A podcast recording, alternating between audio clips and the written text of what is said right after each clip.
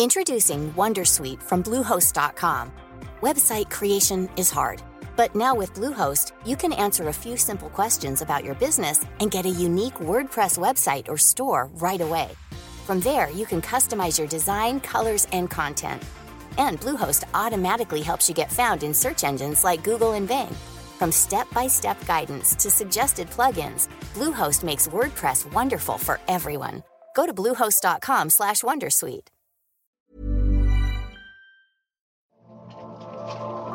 Alternativa como Vice, colombiano como El Tiempo, innovador como el Washington Post, ejecutivo como MSN. Aquí comienza The Coffee.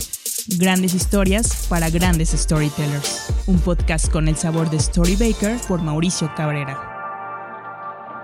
De Coffee con Adrián Laris, presidente de la Asociación del de Radio del Valle de México y también director del Heraldo Radio. Adrián, gracias por estar acá en un momento sintomático para la radio, porque cuando muchos piensan que es una industria en crisis, han entrado nuevos jugadores o se han reincorporado nuevos jugadores, hay una serie de movimientos, entre ellos el Heraldo Radio. Pero antes de eso, ¿cómo hoy la radio se posiciona de cara al futuro y tú como representante de toda una organización?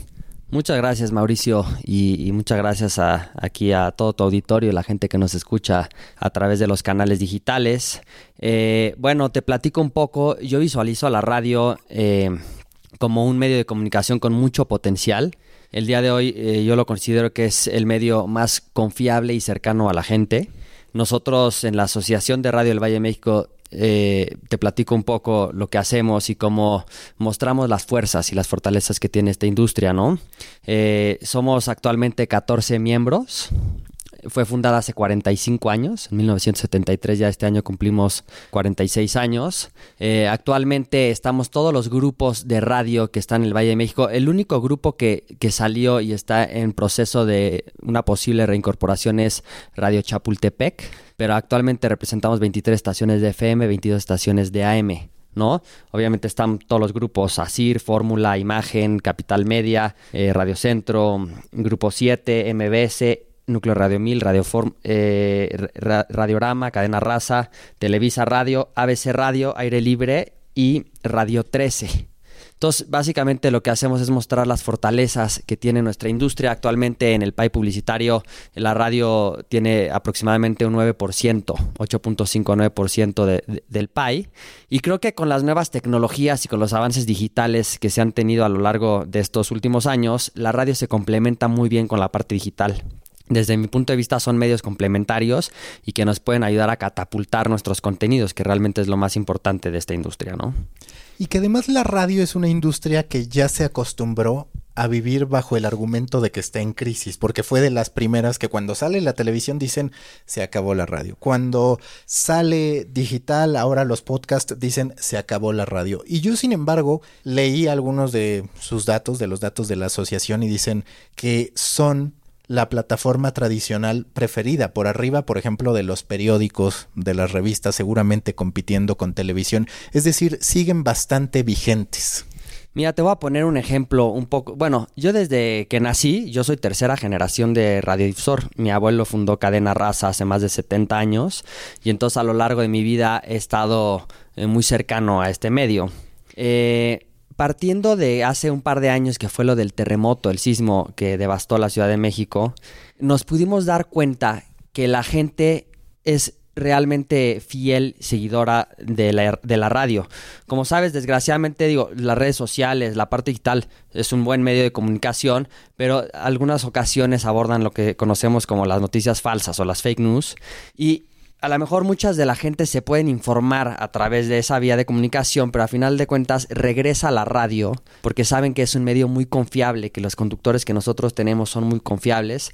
Y entonces yo por eso digo que la radio es un medio inmediato, un medio que está muy cercano a la gente y un medio muy, muy fiel, ¿no? muy eficaz además también para los anunciantes. Entonces yo creo que ese es un buen ejemplo para saber cómo en, tiempos cuando podemos medir realmente si funciona o no la radio, la gente va, la consume y el medio de, y, también los, eh, los anunciantes y las agencias de publicidad saben que la radio y, y, la publicidad que invierte en nuestro medio pues les va a redituar de alguna forma este y, va a ser un, van a tener un buen ROI de lo que están invirtiendo en nuestro medio. Cuando hablas con distintos radiodifusores, también a partir de tus propios pensamientos, ¿qué crees o cuál crees que es el verdadero diferenciador de la radio? Ya has mencionado algunos, por supuesto también está esta capacidad de poder penetrar en municipios, en poblados en los que claramente no hay conexión de internet, donde no necesariamente la televisión tiene alguna fuerza. ¿Has sentido eso, que la radio es la plataforma de toda la población a final de cuentas? Pues sí, porque la radio a nivel nacional tiene un 99% de cobertura es el medio que más cobertura tiene. Hay municipios, como tú lo mencionas, eh, poblaciones en donde la única forma de enterarte de qué es lo que está pasando es a través de la radio. No llega en, en muchas, en muchas ocasiones ni la televisión, en muchas ocasiones menos eh, la, parte digital y la radio tiene una cobertura muy amplia que nos permite estar informados a diario. Otra de las cosas que me, que me preguntabas, eh, pues, ¿qué diferencial pudiera tener la radio, la radio te permite imaginar y es un medio que creo que es único en ese sentido, ¿no? La, radio eh, te acompaña también en tu día a día, en tu trabajo, en tu casa. Entonces esas son dos grandes eh, cosas que diferencian a la radio como un gran medio de comunicación. Como asociación, ¿de qué modo asumen, afrontan esta idea de que muchos de los medios están pagados por el gobierno, que es casi cada sexenio vemos medios que crecen, grupos que crecen, otros que desaparecen, muchas veces a partir de este vínculo que a veces es oficial, otras es extraoficial del gobierno con esos grupos en el poder. ¿Cómo como asociación, como industria, trabajan para borrar eso y construir la percepción de que hay una independencia en los distintos grupos? Pues mira, nosotros lo que nos dedicamos como diferentes grupos de radio es hacer contenidos, generarlos y llevarlos a través de nuestros diferentes canales y estaciones de radio. ¿No? ¿Qué hacemos como asociación? Pues mostrar las fortalezas que tiene la industria, de qué manera, ¿no? Y también proteger la industria ante el gobierno, ante la sociedad, ante los radioescuchas, etcétera, etcétera. Nosotros elaboramos y consultamos diferentes estudios de investigación, ¿no? Un poco para saber en dónde estamos parados. Otra cosa de las que hacemos es eh, el premio a la creatividad en radio, que lo llevamos haciendo 28 años consecutivos. Ahí eh, nos encontramos con las diferentes agencias de publicidad, agencias creativas, y los incentivamos a que hagan buenas piezas de radio, ¿no? Buenos spots de radio. Y eso es bastante bueno para nuestro medio, porque pues si tú estás haciendo un buen contenido, te vas a corte y los anuncios son bastante malos, pues como que la gente le puede dar el botonazo, irse a otro medio, apagarlo. Entonces nosotros buscamos que la, que la publicidad que se haga, que se ponga en nuestros medios, pues sea una publicidad efectiva sobre todo y que sea una publicidad creativa, que es bastante, algo bastante importante. Otra cosa las que hacemos, y lo reitero porque nosotros nos consideramos un medio muy cercano a la gente, es que el 23 de octubre pasado inauguramos el Museo de la Radio. El Museo de la Radio está ubicado en la línea 12 eh, del metro Parque Los Venados, justo abajo de la alcaldía Benito Juárez.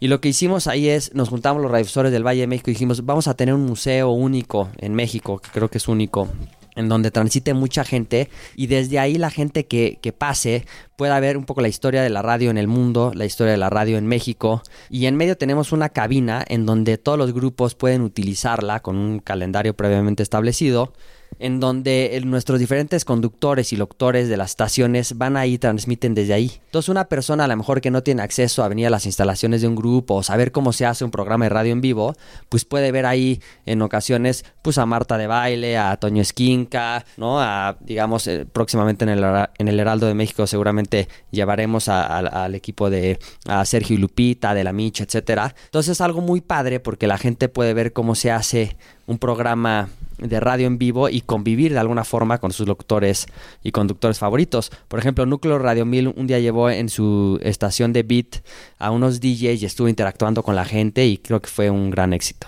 Hace rato hablaba sobre el papel de la imaginación en la radio, que es algo que, por ejemplo, en la crónica deportiva tendría que ejercitarse mucho, tendría que abrirse este espacio para que verdaderamente a través de la voz uno pueda representar el juego, pueda hacerse una idea. Hay muchísimos cronistas del pasado, sobre todo, que lo lograban, que se hicieron célebres con frases que incluso perduran, pero ¿a ti no te parece que en algún punto la radio, por el modo en que se fue haciendo por parte de diversos grupos, muchas veces que también tenían su presencia en televisión, perdió ese componente donde, y, y aquí te lo pregunto más a nivel consumidor, ¿no? Entiendo que no puedes hablar de casos tan particulares, pero es una realidad que muchas veces la narración deportiva de radio parece de televisión, no hecha para radio, que es algo que por otro lado los podcasts sí están reviviendo, incluso estas historias de, de ficción.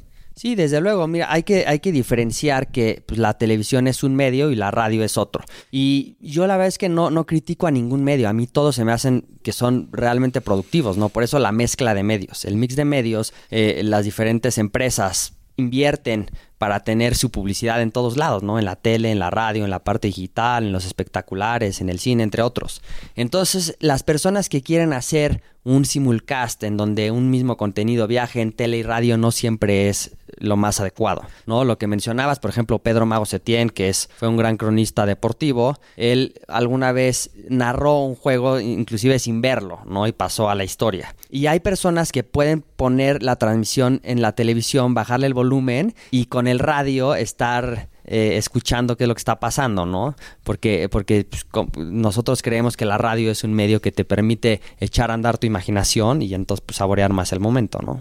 Y también está este caso particular de grandes figuras de radio que cuando intentan trasladarse a televisión no funcionan tanto. Y también a la inversa, es decir, sí son plataformas distintas. Yo me acuerdo mucho del caso de Mariano Osorio, por ejemplo, que cuando intenta pasar a televisión no tiene el mismo impacto. El propio Toño Esquinca, pues está muy, muy, muy bien afianzado en radio, no ha tenido el mismo éxito en televisión. Para ti, ¿cuáles son las claves para este posicionamiento de talentos que no necesariamente son menos conocidos? Porque de eso estoy convencido. A veces he visto la respuesta que hay hacia celebridades de radio contra celebridades mayormente hechas a través de la televisión y notas una empatía mucho mayor o se puede notar esa empatía con la celebridad de radio? Pues yo creo que varía de muchas cosas, ¿no? O sea, porque a lo mejor tenían un horario estelar en la tele y luego cuando pasan a la radio, pues ya no es un horario estelar, entonces dicen, oye, pues qué está pasando, o viceversa, ¿no? Tenían el prime time, un morning show importantísimo de 6 a 11 de la mañana en radio y luego pasan a la tele en un horario que a lo mejor no es prime time de tele y entonces dicen, oye, pues no jala en tele. Entonces, habría que ver como caso por caso qué fue lo que pasó, pero sí ha habido, como tú mencionas, pues muchos casos en donde un personaje importante, un conductor de radio, pues no llega a tener el mismo exposure en tele o viceversa. En este análisis que hacen es un hecho que en materia de audio hoy lo que está funcionando es podcasting. En algunos casos son programas de radio trasladados. Eh, por ejemplo, Marta de Bailes de los podcasts más descargados de México y en realidad es solamente distintos segmentos partidos como episodios de podcast, pero también es cierto que hay muchas producciones originales en materia de podcasting que pueden competir con radio. ¿Ustedes cómo afrontan esto y de qué modo planean, no sé si la palabra es ganarle si la palabra es competir, es integrarse a esta dinámica, porque tanto el podcasting como la radio atacan los espacios muertos, podríamos decir. Este momento en el que te estás saliendo de bañar o te estás haciendo el desayuno y puedes eh, poner la radio. O cuando estás en el tráfico, que es de los grandes componentes de la Ciudad de México, hay una batalla implícita entre escucho un podcast o escucho radio. Pues mira, tu, tu pregunta es muy buena y desde mi punto de vista, eh, sí, sí van complementarios la radio con el podcast. Para mí, a mí en lo personal el podcast se me hace bastante bueno porque así permites que las personas puedan escuchar sus contenidos favoritos, pensando, por ejemplo, Marta de Baile o, La Corneta, que es uno de los podcasts más, más escuchados, ¿no? A nivel nacional. Eh, las famosas OTTs como en el caso de Netflix, digamos, en, en la televisión, que la gente a lo mejor está trabajando y por alguna razón no puede escuchar su contenido favorito de la radio, pues que lo puede escuchar más tarde, ¿no? Está el debate de que si los podcasts deben de ser completos todo el programa que se generó en la radio, porque eso es importante, o hay que, digamos, poner la parte más importante o las secciones más productivas de este contenido. Hay gente que le gusta escuchar el podcast de dos horas que, lleva el programa o un resumen de media hora. ¿no? A mí en lo personal los podcasts me gustan cortos de las secciones más importantes, pero ahora sí que eso es a gusto de cada quien. Al final de cuentas creo que el podcast sí está reviviendo, está creciendo, eh, yo le veo un futuro importante, ya nada más ahora el tema es ver cómo se comercializa adecuadamente, porque eh, en este momento todavía le falta en ese sentido, pienso yo. ¿Ustedes alguna vez han analizado qué porcentaje del contenido de sus miembros muere el mismo día? Es decir, un contenido informativo, un noticiero, pues claramente muere unas horas después porque al día siguiente ya ocurrió algo. En podcasting lo que funciona mucho es este contenido evergreen, que por ejemplo sí puede ser lo que hace Marta de baile, porque es un tema de cómo invierto bien mi dinero, eso no necesariamente caduca, o cómo hago para verme bien después de determinado evento o antes de determinado evento no caduca. ¿Han hecho algún análisis a ese respecto y visualizas que el podcast, y más que el podcast, el consumo del audio on demand para hablar de este traslado que pudiera haber de la radio a, usos no necesariamente del momento en que se está grabando, ¿tienen algún tipo de inteligencia a ese respecto? ¿Sí crees que es algo que pudiera ocurrir en la industria, que se empiece a producir más contenido evergreen? Yo creo que sí, inclusive Prisa Radio, yo, yo alguna vez, yo estuve antes de, de, estar en el Heraldo, estuve colaborando con Prisa Radio, ellos tienen una plataforma que se llama Podium Podcast y querían hacer contenido, quieren hacer contenido de podcasting, por ejemplo, se, hizo una serie que se llamaba Bienvenido a la vida peligrosa. Que por cierto. Sí, sí, sí, y la verdad son buenos contenidos que se consumen muy bien y yo creo que todos los radiodifusores debemos de buscar también hacer mayor contenido específico que viaje en, esta plataforma, además de lo que generamos nosotros en nuestras diferentes eh, estaciones de radio, ¿no? Eso ya será decisión de cada uno de los diferentes radiodifusores, pero yo pienso que que, que, son dos temas. El tema noticioso, pues que, que, ese podcast, pues obviamente tiene vigencia de un día como máximo, ¿no? Porque al día siguiente pues, ya son otras noticias. Y también algunos segmentos que son atemporales, que también se pueden construir para que la gente consuma más tarde, o otro día, o otra semana, o el mes que viene, ¿no? Entonces yo creo que hay espacio para ambas partes. Y que en algún momento uno de mis invitados el único de radio antes de ti, que poco a poco espero tener a más personalidades de radio, Enrique Hernández Alcázar, hablaba sobre la importancia de sí retomar esta producción radiofónica guionada con una preparación, porque eso es lo que hacen los podcasts. Eso es, por ejemplo, digo, una especie de radionovela con Bienvenido a la vida peligrosa, pero tiene una complejidad sin duda para la industria de la radio, que es invertir más. Es decir, no es lo mismo poner a cuatro personas a hablar sobre lo que ocurrió que tener guionistas, tener escritores que preparen absolutamente todo para un episodio. Tú ves que puede empezar a darse eso. ¿Conoces además de Prisa y este esfuerzo consistente que ha hecho? Porque si no me equivoco, Bienvenido a la Vida Peligrosa debe llevar por ahí dos años, año y medio que,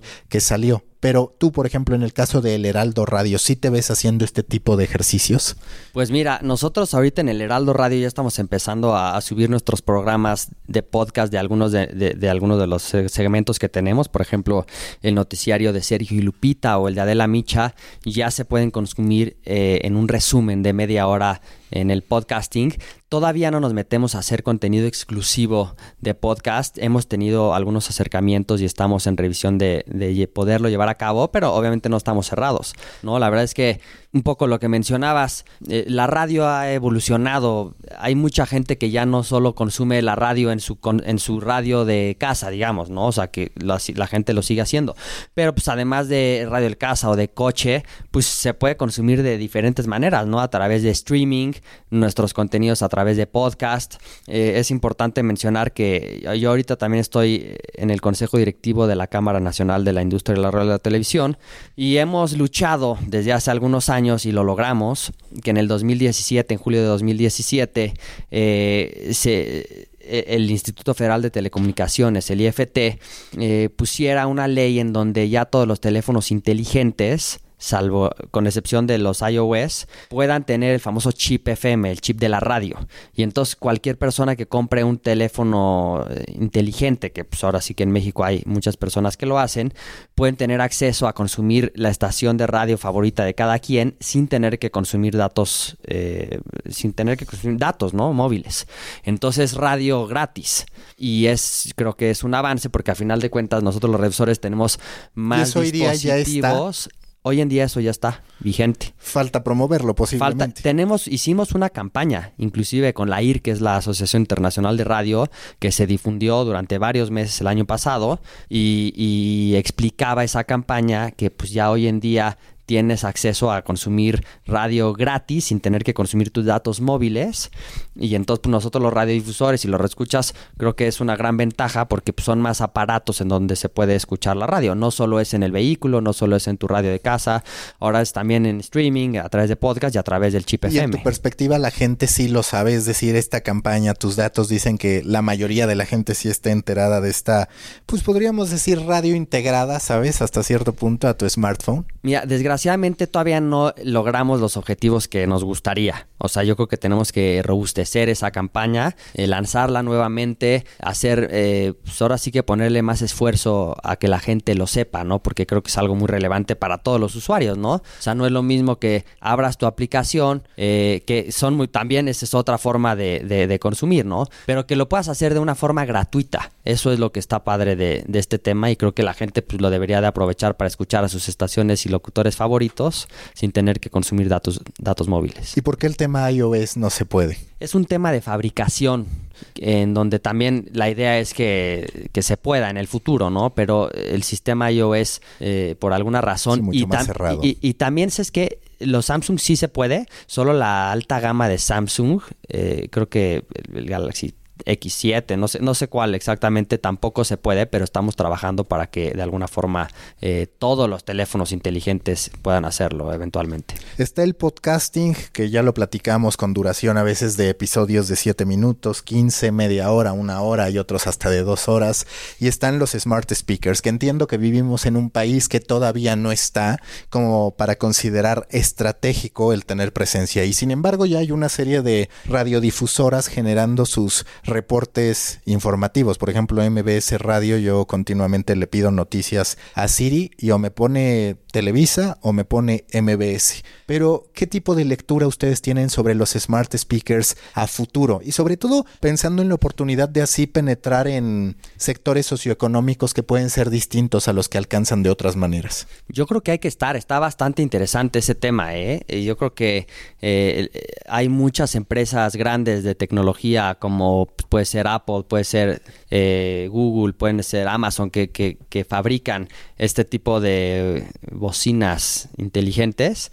Y yo creo que hay que estar, hay que estar porque así la gente puede consumir sus contenidos favoritos, las noticias o algún programa de nicho en específico y, y, estas, estas bocinas inteligentes, digo, creo que son, creo que son relevantes y hay que estar pendientes de, de cómo van evolucionando.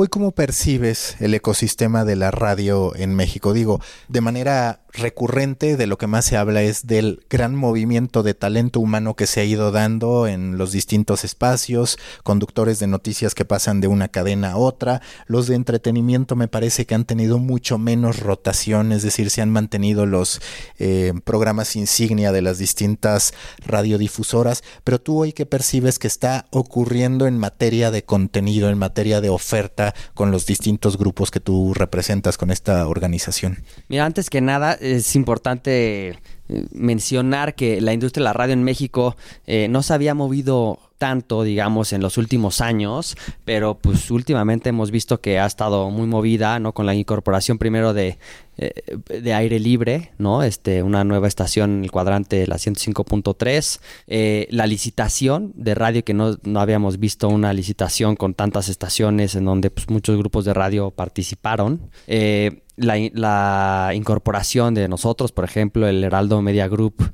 eh, adquiriendo dos estaciones de radio, la 98.5 FM aquí en la Ciudad de México y la 100.3 en Guadalajara, más el crecimiento que se tiene previsto, ¿no? También ya estamos en Tampico, etcétera. Eh, por ejemplo, la 92.1 que una estación de Grupo 7 que se tenía algún acuerdo con Grupo Radio Centro en donde regresa y ahora estará Pedro Ferriz, etcétera. O sea, como que hemos visto mucho reacomodo en las estaciones y con los concesionarios en el Valle de México y a nivel nacional. Entonces, partiendo de eso es que contestando tu pregunta que hay mucho talento, muchos conductores, mucha gente del entretenimiento, de deportes o, o noticioso que está migrando a diferentes estaciones, pues sí que se está colocando con su diferente talento en donde pueda aportar más a las diferentes estaciones de radio. Hablando de audiencias y un poco para que quienes nos escuchan tengan una idea. Hoy, ¿cómo, ¿cómo está el rating? Digamos, ¿quién es el grupo más grande, el más escuchado? Entiendo que también muchas veces hay pleitos respecto a las mediciones que se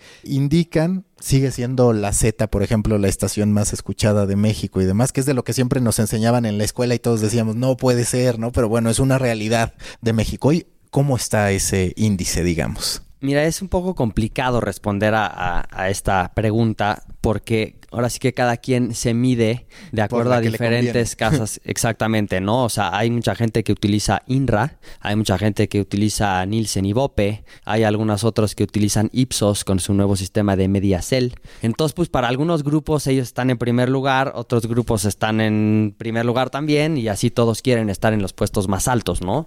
Por lo general, lo que hemos visto a lo largo del tiempo y sigue ocurriendo al día de hoy, por donde le midas, más o menos, es que las estaciones de género regional mexicano están en los primeros lugares. En los, digamos, bajando están las estaciones poperas y románticas. ¿no? Es decir, hasta arriba encontramos la que buena, la Z. Aquí en el DF pues, solo hay dos estaciones de, bueno, en, en, FM, digamos, que, que, que son eh, de corte regional mexicano, que son la que buena y la Z. ¿no? Este, hay luego abajo varias estaciones de, de corte popero y, y, romántico, ¿no? De los diferentes grupos como MBS, eh, ahora Prisa, etcétera, etcétera. Y también están las estaciones eh, de noticias, ¿no? Como puede ser Fórmula, como somos ahora nosotros, como está MBC Noticias, como está siempre de Grupo Asir. En fin, hay varias que están compitiendo pues, por tener los mejores lugares en ese sector, en ese segmento noticioso. Y por otro lado está el cuadrante de la AM, en donde justamente nosotros en la Asociación de Radio también buscamos hacer que las agencias eh, de medios que contratan publicidad, pues tomen más en cuenta las estaciones de AM, porque las estaciones de AM también tienen varias cualidades que inclusive las FMs pudieran en dado caso no tener, como es la alta, eh, la gente que las escucha, digamos, es, es, es, muy apegada a esas estaciones y las escucha todo el día, ¿no? También el alcance que tienen, por, en, ocasiones tienen mayor cobertura que las FMs.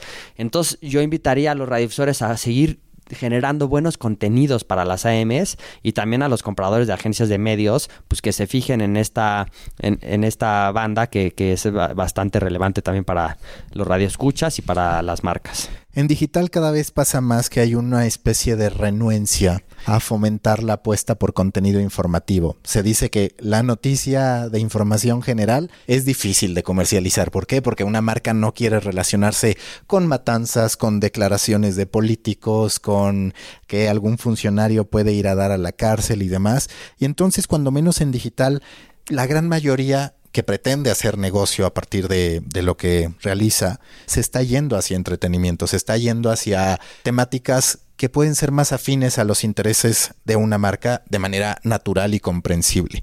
Eso también pasa en radio, la gran mayoría de la inversión privada, por así decirlo, se va a estos conceptos de entretenimiento, a estos conceptos de revista más que noticieros.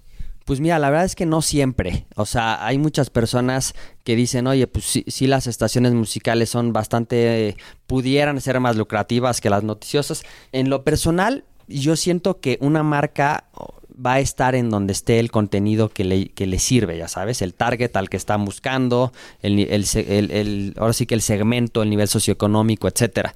Todas las marcas yo creo que buscan hacia dónde quieren llegar y con base a eso, pues su presupuesto lo destinan ya sea a una estación musical o a una estación noticiosa, pero creo que eh, sería difícil generalizar que así suceda. ¿No te parece que ocurra lo mismo que en digital, donde sí está bastante marcada esa tendencia, el decir, la nota de información general no se vende? Digo, no la nota, si no entiendes, ¿no? El espacio, por así decirlo. Pues no estoy seguro eh, de, exactamente. Yo, yo yo pienso, como te había mencionado, que pues que eh, una marca, a lo mejor si es una nota pues muy drástica, pues no, no se quisiera involucrar cierta marca en, ese tema, ¿no? Pero pues al final de cuentas, pues eh, eh, este, las noticias, nosotros los que hacemos noticias, pues obviamente estamos buscando atraer a las marcas para que también inviertan con nosotros, ¿no? Al igual que con las estaciones. No, y entender que en digital la, la publicidad está vinculada de manera más directa a la nota, es decir, te aparece acompañando el texto de esa nota, mientras que en radio van en momentos separados, aunque con segundos de diferencia, ¿no? Es correcto. Una de las grandes tentaciones, una jugada lógica de los medios de, de, comunicación de las radiodifusoras en este caso ha sido cómo atrapo a la generación más joven, incorporo a los influencers. Se han dado algunos casos, ninguno, y me corregirá si estoy equivocado, ninguno, ninguno de rotundo éxito pero se han hecho estos ejercicios en los que se trae a talentos, a youtubers y demás para que funcionen. ¿Cuál es tu perspectiva de, esto y qué han en algún momento platicado los distintos grupos sobre cómo atrapar a las nuevas generaciones? ¿Ese es el camino o cuál es? Pues sí, fíjate que hay muchas personas que piensan que ya los jóvenes no, están escuchando de alguna forma radio, etcétera, entonces quieren atraer a, las audiencias con influencers. Hemos visto en algunos estudios que hemos realizado que los jóvenes sí están escuchando la radio. Eh, sí están consumiendo ahora sí que todos los contenidos que hacemos en la radio, entonces eso nos pone muy contentos. Incluso leí que la generación Z Sí, sí, sí. Y, la verdad es que hemos visto que, pues, la gente eh, escucha la radio, ¿no? En los diferentes niveles socioeconómicos, en las diferentes edades, etcétera, etcétera. Pero sí se han hecho por ahí algunas estaciones, eh, han buscado influencers que son de alguna forma nativos digitales y los quieren migrar a un medio tradicional, mal llamado el nombre, pero digamos a un medio como es la radio, la televisión, y de pronto no han tenido la misma aceptación que, lo, que tienen en la parte digital, en sus canales de YouTube, etcétera. Entonces, como platicamos al inicio del programa, creo que son plataformas diferentes y entonces estos influencers tienen, si están en radio, pues tienen que hacer radio de acuerdo a lo que la gente pide, ¿no? Que los ayuden a imaginar, que los acompañen, etcétera, etcétera. Y en la parte digital, pues harán eh, sus contenidos de acuerdo a lo que la gente, a, los navegantes de digital, pues eh, estén pidiendo y, así en la diferente mezcla de medios, ¿no? Entonces creo que hasta ahorita no hemos visto claro muchos ejemplos de, grandes éxitos de influencers, pero pues sí, sí, sí, seguramente, eh, seguramente los hay, seguramente los habrá y seguirá viendo también. Hablando de contenido del que tú como representante de una serie de grupos y como consumidor de radio, por lo que me platicabas de la historia familiar con la radio, ¿qué contenidos hoy te dejan orgulloso? Hablando del audio, hablando de lo que se genera en la radio mexicana, ¿qué contenido dices? Esto vale mucho la pena.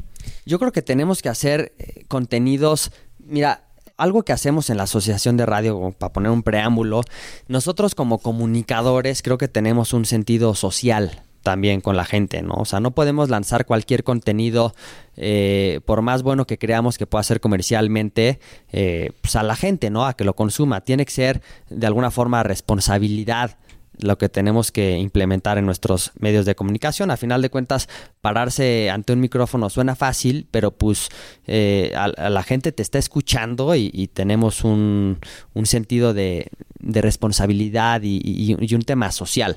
Nosotros en la Asociación de Radio del Valle de México llevamos más de 40 campañas sociales que hemos apoyado a través de todos nuestros agremiados. Por ejemplo, solo este año lanzamos, hemos, primero lanzamos una campaña que se llama ¿Por qué radio? que muestra a los radioescuchas, a la parte eh, política, a la parte, a, las agencias de publicidad, en fin, a todo el mundo, por qué la radio funciona, ¿no? El año pasado hicimos una de los conductores, desde la voz de los conductores, ¿por qué sí la radio, ¿no? Ahora entrevistamos a mucha gente, hicimos una investigación en campo y entonces le preguntamos a la gente que transita en el metro, que está en los parques, que está en las universidades, si, primero si escuchan la radio y por qué lo hacen. Y la vez que tuvimos un excelente resultado. Esa fue la primera campaña que hicimos en pro de la radio.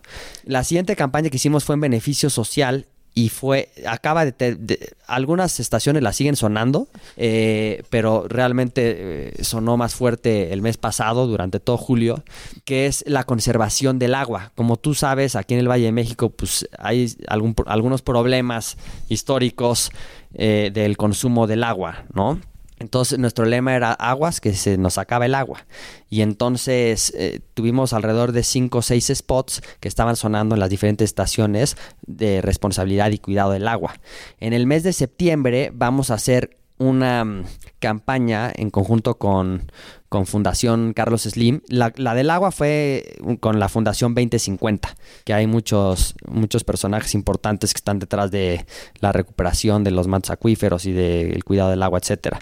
Y la que vamos a hacer en septiembre es con Fundación Carlos Slim, con Héroes por la Vida, que encabeza Vanessa Slim, en donde estaremos mostrando los beneficios y pues también quitar algunos tabús de la donación de órganos, que es un tema también muy relevante para la sociedad mexicana.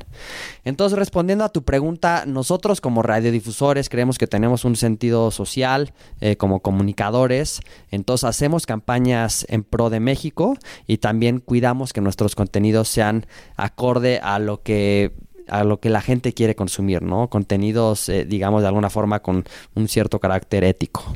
¿Qué nivel de crecimiento reportan hoy en materia de inversión publicitaria año con año? Mira, la verdad es que los últimos años hemos estado como en el mismo rango, entre 8 y 9% del PIB publicitario. Actualmente nuestros análisis dictan que tenemos el 8.7 del PIB publicitario y se han mantenido flat. ¿En algún momento esperan crecer o sus eh, proyecciones son podemos bajar un poco? No, yo creo que podemos crecer. La verdad es que hemos visto que hay algunos otros medios que han, que han bajado, ¿no? Eh, según nuestros análisis, la televisión abierta se dice que pudo haber bajado y la parte digital eh, agarrar ese pedazo. La verdad es que nosotros con la radio nos hemos mantenido en ese porcentaje y, y creo que podemos crecer por lo que te mencionaba de los teléfonos inteligentes, que hoy en día cualquier persona en México tiene, casi todos pueden tener acceso a un teléfono inteligente y eso los hace un potencial radio escucha más. Entonces creo que podemos crecer en, en la parte de inversión publicitaria. ¿Cómo han trabajado con estas grandes empresas tecnológicas como Twitter? Facebook, de qué modo se han valido de ellas del propio YouTube para poder incrementar su audiencia. Digo, claro, está el componente de, ah, difundo mis programas a través de ellas, pero hay algo en particular que digas, esto hemos estado haciendo que ha funcionado bien. Pues mira, no sé si lo hemos eh, aprovechado al 100%, pero yo creo que todas estas redes sociales son herramientas que nosotros como radiodifusores podemos tomar para poder llevar la noticia eh, pues más rápido. Obviamente la tenemos que corroborar y es nuestra prioridad hacer valer una, ahora sí que una de las cosas más importantes de la radio que es la confianza, ¿no? Y que es este la eficiencia y la eficacia, pero yo creo que cualquier herramienta como Twitter, como Facebook, pues, le viene bastante bien también a nuestros medios. Hablando del Heraldo, ¿qué es lo que pretenden? Porque tienen un caso particular en el que crecen en un momento en el que la, la, mayoría de la industria o desaparece o se contrae. ¿Qué es lo que ha hecho bien el Heraldo para poder tener esto? Digo, está también la visión, la apuesta, el deseo de un grupo automotriz por poder abrir su parte mediática, pero ¿qué es lo que busca el Heraldo? ¿Cuál es el objetivo más allá de, bueno, voy a tener presencia mediática? Pues mira, lo que buscamos básicamente es eh, eh, fortalecer nuestra multiplataforma, ¿no? Llevar contenidos en la parte del periódico, en la parte digital, en la parte de televisión y en la parte de radio. Crear contenidos diferentes, crear contenidos únicos y utilizar esta multiplataforma como valor agregado para que pues, los anunciantes puedan tener este canal abierto, que la gente pueda consumir nuestros contenidos en, ahora sí que en los diferentes medios y poder avanzar como un grupo de los más relevantes que hay en México. Para que la audiencia sepa de qué se compone hoy el Heraldo? Tiene pues el periódico, tiene recientemente estas estaciones que adquiere para abrir el Heraldo Radio, ahora tengo entendido que también tienen un canal con Easy. Sí, eh, bueno, el Heraldo de México empezó con el periódico hace dos años. Eh, más tarde, bueno, a paralelamente se, volteamos a la parte digital, ¿no? Eh, llevar nuestros contenidos también a, la parte digital. Aproximadamente hace seis meses se dio la oportunidad de tener un, canal de televisión cerrado que es eh, el Heraldo TV en el, en el canal 151 de Easy y a partir de este lunes en Sky también ya nos pueden ver en el canal 161 de Sky. Y aproximadamente hace dos meses se dio la oportunidad de adquirir a Grupo Imagen Multimedia estas dos estaciones de radio, una la 98.5 de FM en la Ciudad de México y la 100.3 de Guadalajara. Entonces estamos robusteciendo ahora sí que el Heraldo Media Group en la parte de radio que es a la que a mí me corresponde directamente ya nos eh, ahora ahora crecimos a Tampico tenemos una estación de radio allá eh, que, que, rentamos a uno de los concesionarios más importantes que hay ahí en Tampico también tenemos presencia en Reynosa en Nuevo Laredo en Ciudad Victoria en San Luis Potosí justamente con ABC Radio nuestro programa de 1 a 3 que es el, el programa de Salvador García Soto suena en todas las estaciones de ABC Radio en ese horario. Es un deal que tenemos con, con ABC Radio. Y con Cadena Raza, que es justamente la, la cadena propiedad de, de la familia Laris, tenemos también un convenio para transmitir el programa Marcador Final, que es un programa deportivo que va de 6 a 8 de la noche los domingos en todas las ciudades en donde tiene presencia Cadena Raza. Entonces de esta forma estamos creciendo nuestra cadena nacional.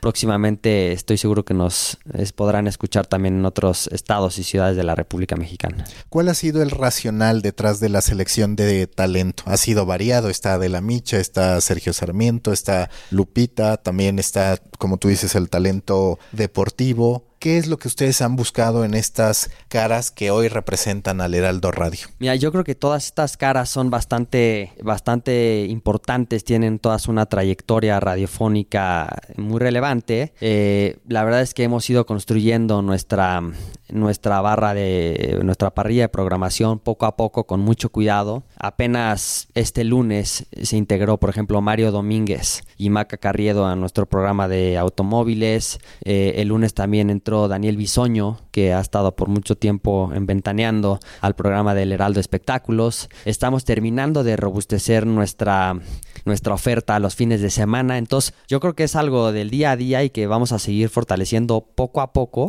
¿no? Basándonos en, en, cómo responde la audiencia, en, en las casas de medición de audiencias para que siempre, ahora sí que los radioescuchas tengan buen contenido. El día de mañana jueves, justamente vamos a tener ya también programación local, tanto en Guadalajara como en Tampico. Entran nuevos conductores y locutores allá, tanto de noticias como de deportes, entonces también le vamos a poder dar a las personas que nos escuchan tanto en Guadalajara y en la zona metropolitana como de Tampico y su zona metropolitana de Altamira eh, puedan escuchar también los, los contenidos exclusivos locales del Heraldo Radio. ¿En qué momento esperan alcanzar la rentabilidad? Porque me imagino que ahorita están en un proceso de inversión desde hace dos años con la resurrección del periódico, digamos, con el canal de televisión, ahora con las radiodifusoras, están creciendo. ¿Cuántas personas forman parte de El Heraldo Media Group y en particular del Heraldo Radio? Mira, no tengo el dato aquí así a la mano. La verdad es que sí estamos creciendo eh,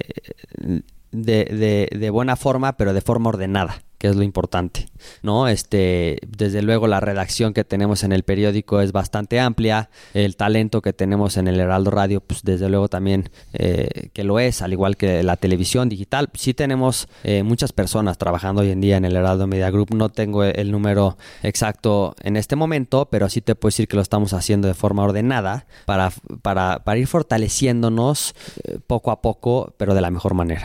En algunos casos trabajan para las distintas plataformas o si hay equipos específicos, eh, es decir, el Heraldo Radio, el reportero no trabaja tan bien para el Heraldo, el periódico, el sitio o sí. Pues mira, en algunos casos sí sí lo hacemos así. La verdad es que tanto en la parte de ventas, por ejemplo, eh, nosotros no lo hacemos como división de negocios, como lo hacen algunas otras empresas. Nosotros eh, eh, salimos a vender nuestra multiplataforma y sí hay redactores pues, que están aquí y allá, hay gente que, que, que apoya, digamos, todo el Media Group, no solo una división en lo específico. Sí, sí lo hacemos en, en, su gran parte de esta forma, y pero también eh, pues hay un equipo de radio, uno de tele, uno de digital y uno del periódico, ¿no? ¿A cuántos años es este plan? Porque muchas veces hemos visto grupos de medios que apuestan y a los dos años se desinflan. Incluso pasó con el propio Imagen hasta cierto punto, Radio Centro con problemas económicos.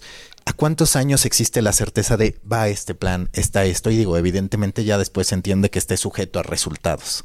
Pues mira, eh, ahora sí que ese tema es eh, eh, lo ha visto más el presidente del Consejo de Administración, que es Ángel Mieres, un gran empresario, el vicepresidente del Consejo de Administración, Alejandro Aray, y el director general de todo el grupo, el Heraldo Media Group, Franco Carreño. Un estándar haciendo un paréntesis, un estándar de, de, la recuperación de una estación de radio normalmente es un EBITDA entre 8 a 10 años, ¿no? Para, para recuperar tu inversión, pero nosotros lo queremos hacer este, evidentemente en el menor tiempo posible para poder eh, seguir potencializando y también seguir creciendo, ¿no? Obviamente las inversiones son a largo plazo, pero pues se tienen que hacer para para poder tener un, media group tan importante como este. Para ir finalizando, ¿cuál sería el objetivo de El Heraldo Radio? Es decir, en materia de números, en materia de anunciantes, en dos, tres años, ¿dónde tiene que estar El Heraldo Radio para que tú hables de que tu gestión fue exitosa o no? Pues mira, yo lo que estoy buscando es que el Heraldo Radio sea la estación noticiosa más importante de México. Y hablando de términos de ventas y demás, ¿tienes algún tipo de estimado de lo que quisieras percibir? Pues es difícil, yo creo que obviamente eh, es, difícil comentar esto ¿no? aquí abiertamente en, términos de ingresos eh, brutos que quisiéramos tener, pero pues obviamente eh, comercializar bastante bien la emisora para que nos vaya bien. ahora sí que a, los dueños, al consejo de administración, pues ya todos nosotros como directivos, ejecutivos y ahora sí que al Heraldo Media Group en lo general. Las dos últimas preguntas de siempre en The Coffee. La primera, si tuvieras que hablar de un contenido, una serie, una película, un programa de radio, un podcast que te haya inspirado, que hayas dicho, esto es lo que a mí me gustaría hacer o esto es un camino que me gustaría seguir, ¿cuál sería? Te digo, no tiene que ser por fuerza de radio en general. Pues es que, o sea, te puedes basar también en contenidos importantes que ha tenido no solo en México, sino que han sido relevantes internacionalmente, ¿no?